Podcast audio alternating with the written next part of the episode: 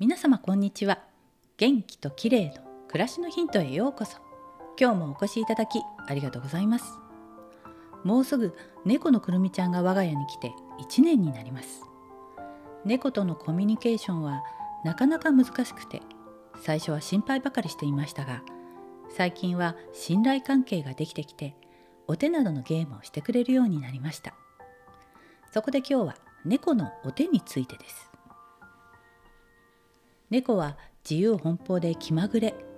束縛されることが大嫌いなので犬のようにお手などの芸をしないと言われていますよね。なぜかというと猫は犬と異なり集団行動が得意ではなく単独行動をしているので誰かの命令に従うということはしないんです。でも自分に関係していて自分が得することに関してはがぜ興味を示します。なので上手に練習させるとお手などの芸をするようになるんです。どうすればよいかというとご褒美を与えるんです。ご褒美とはズバリおやつ。猫は褒められても喜んだり調子に乗ったりはしてくれません。やり方はお手という動作と何かの音。そしておやつを関連づけて記憶させます。できるだけお腹が空いている時に練習するのがコツです。くるみちゃんもまだ子猫の時にお手をするたびにおやつのかけらをあげることを繰り返したらすぐに覚えてお手をするようになりました。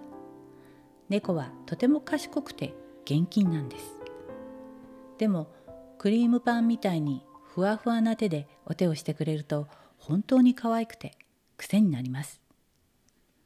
最近ちょっとマンネリ化してきてあまりお腹が空いていない時だと分かりやすく嫌そうな顔をしてさっとかするようなお手をしたりお座りをしないで立ったまま投げやりにお手を出したり。